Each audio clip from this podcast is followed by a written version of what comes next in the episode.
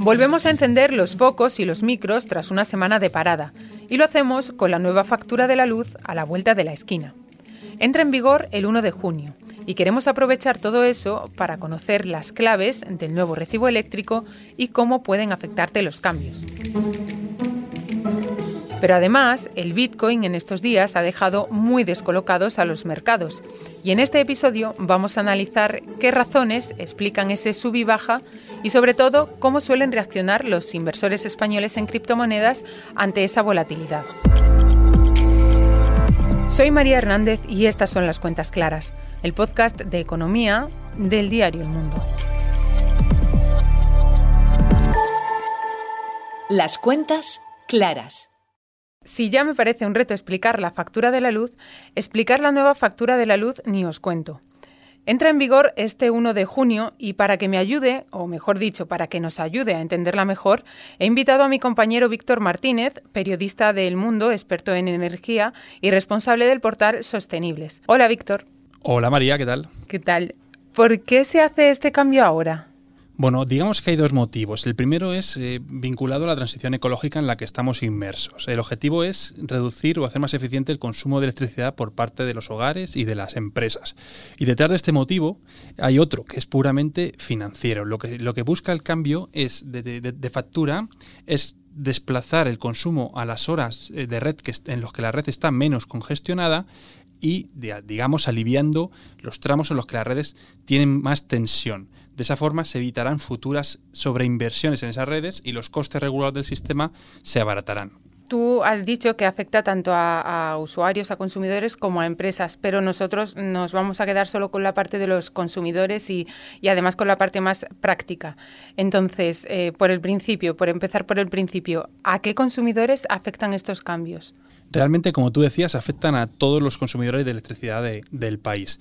Pero centrándonos en el consumidor doméstico, en, ti, en mí, por ejemplo, y en quien nos escucha, eh, nos afectaría de dos formas diferentes. Por un lado, a las personas que tienen la electricidad contratada en el mercado, en el mercado libre, que digamos serían unos 9 millones de consumidores en España, y por otro lado a los 11 millones que están acogidos al PVPC, que es el precio voluntario para el pequeño consumidor, lo que era antes la antigua tarifa regulada. Esos son 11 millones. A los que están en el mercado liberalizado, esos no les afecta eh, en un primer momento eh, porque sus compañías tendrán que trasladarles o explicarles cómo les van a repercutir este nuevo sistema. Al ser un mercado libre, las dos partes pactan un acuerdo y una forma de facturar esa energía. A quien se aplica automáticamente el sistema a partir de este 1 de junio es a los hogares que están acogidos a ese PVPC. Estos son a quienes eh, automáticamente verán cambios en su factura y quizás algún susto o alguna sorpresa positiva en función de cómo adapten su consumo al nuevo sistema a partir ya de la siguiente factura, de esa factura de junio.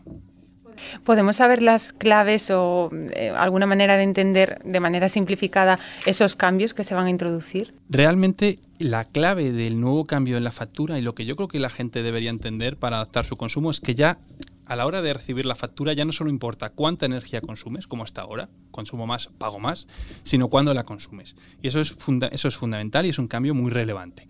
La nueva factura lo que hace es que establece eh, diferentes tramos al día eh, en los que la electricidad es más barata y más cara. En los que son más barata eh, son unos horarios a priori de difícil adaptación, porque entre los días de diarios de 12 de la noche a 7 de la mañana y luego tiene la cosa buena que es los fines de semana.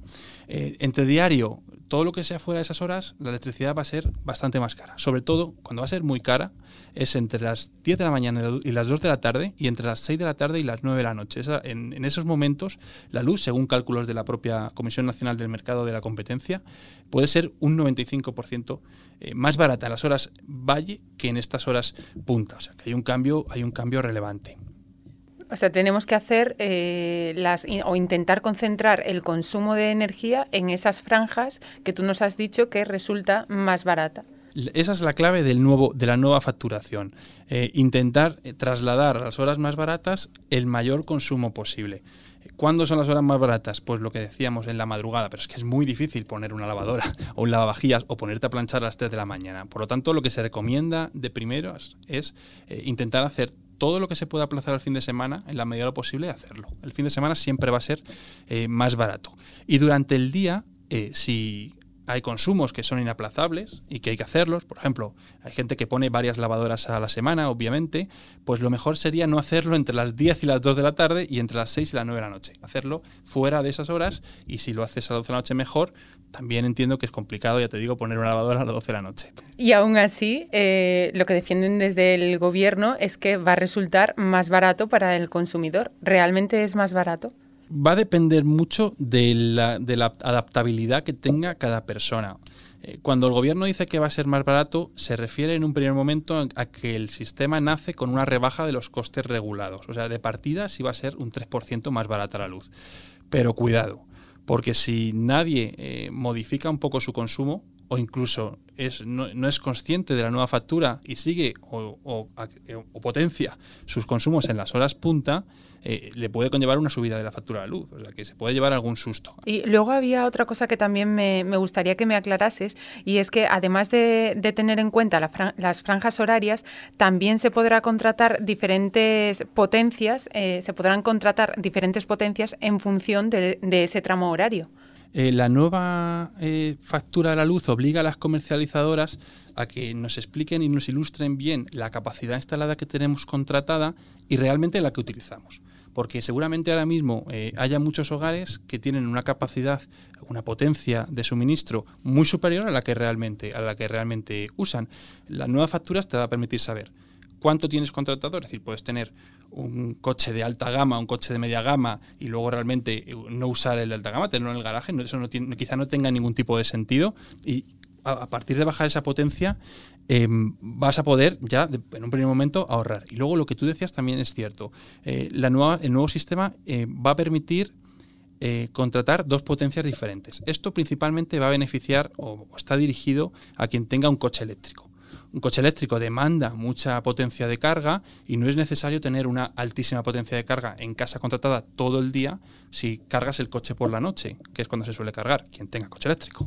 Eh, por eso el sistema lo que prevé es que puedas tener una potencia baja, mediana durante el día y luego elevarla durante la noche. Y eso explica que haya dos potencias eh, diferentes, aunque eh, afectará solo, digamos, a unos pocos. Y para hacer todos estos cambios, eh, ¿lo hacen las compañías automáticamente o yo como usuaria tengo que llamar a mi compañía y cambiar los eh, suministros o las condiciones que yo tenía previamente contratadas? Eh, comercializadoras reguladas, o sea, las que te ofrecen el PVPC son un puñado, principalmente las grandes eléctricas, y luego libres pues hay muchas otras. Y dentro de las propias eléctricas, ellas te pueden ofrecer, si te tienen que decir si tienes el PVPC o si tienes un mercado libre. Normalmente de origen tú partes con un PVPC, pero puede que en algún momento lo hayas cambiado porque hayas aceptado alguna oferta que te hayan hecho u otra cosa. En este caso, eh, sí que el sistema no es tan automático como con el PVPC, te va a aceptar, pero va a ser la comercializadora la que te diga de qué forma te va a, replicar los cambios. Ahí la ley le da cierta libertad a la propia empresa para que te explique eh, de qué manera vas a, vas a poder adaptarte a este nuevo sistema de tramos.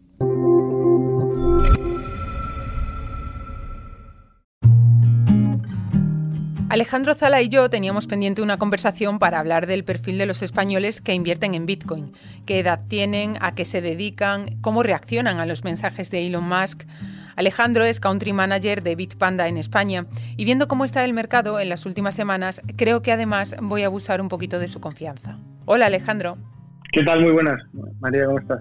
Digo que, voy a abusar de tu confianza porque quiero empezar preguntándote qué está ocurriendo con el Bitcoin y con el resto de criptomonedas en estos días. ¿Las caídas que hemos visto son algo puntual o es algo que va más allá de una corrección del mercado?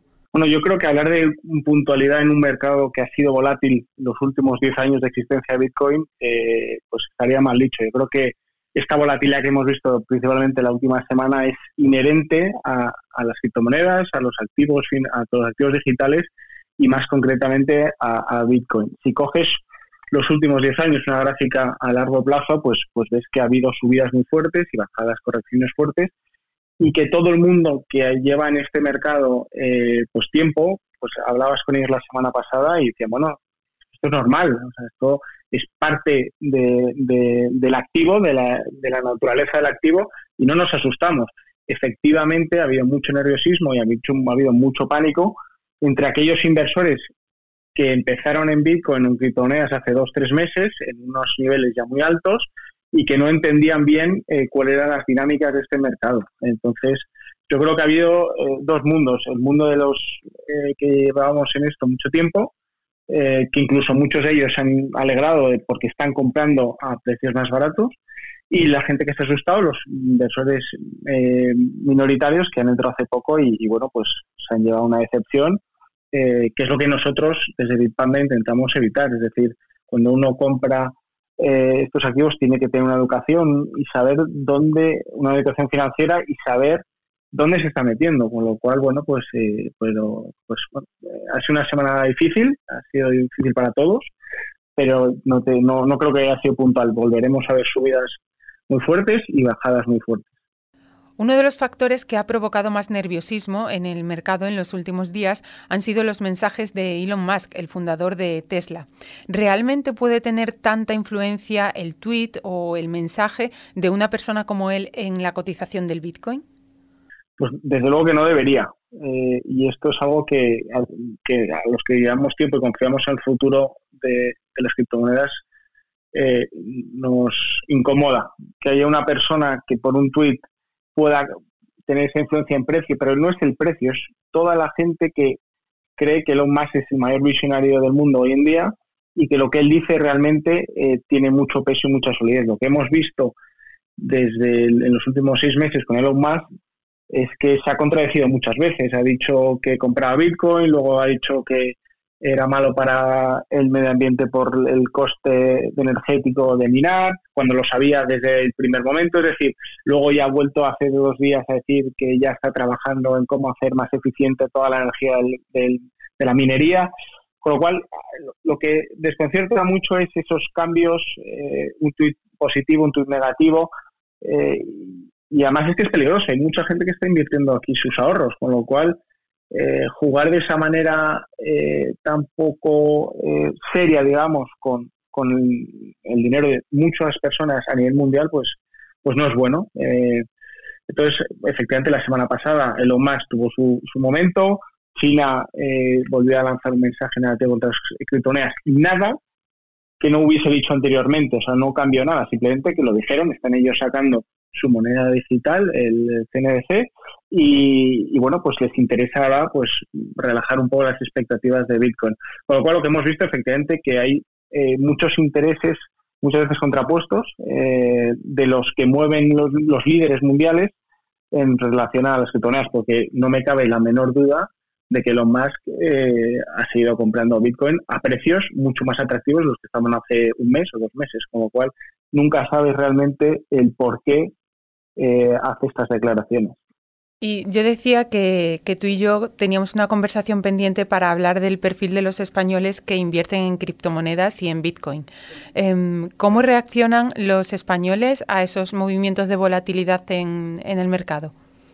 Pues mira, María, ha sido muy curioso porque en los últimos seis meses te diría que ha habido una mayor diversificación eh, en el mundo de, bueno, la forma de invertir de los españoles. Compraba, antes, hace un año era Bitcoin el gran rey, tenía una dominancia de 70, 75, 80%, y en los últimos ocho meses eh, los inversores han apostado más por otro tipo de monedas, Ethereum, Dogecoin, eh, Cardano, BNB, y veíamos que las carteras están mucho más diversificadas, ¿vale?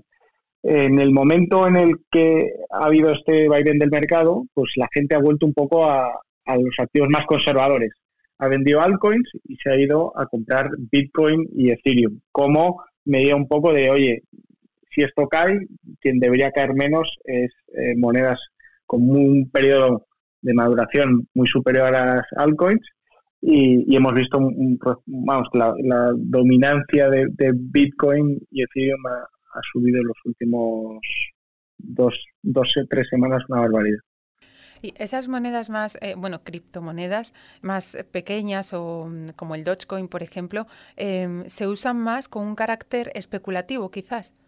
No, absolutamente, absolutamente. O sea, eh, conozco poca gente que lleve en este mercado tiempo que esté invirtiendo en Dogecoin. Es decir, Dogecoin ha tenido rentabilidades, como bien sabes, eh, astronómicas eh, los últimos meses, muy impulsadas, por cierto, por Elon Musk, eh, pero el que entra en Dogecoin no entiende qué hay detrás de Dogecoin, no entiende cuál es la tecnología, no el propósito, qué están desarrollando.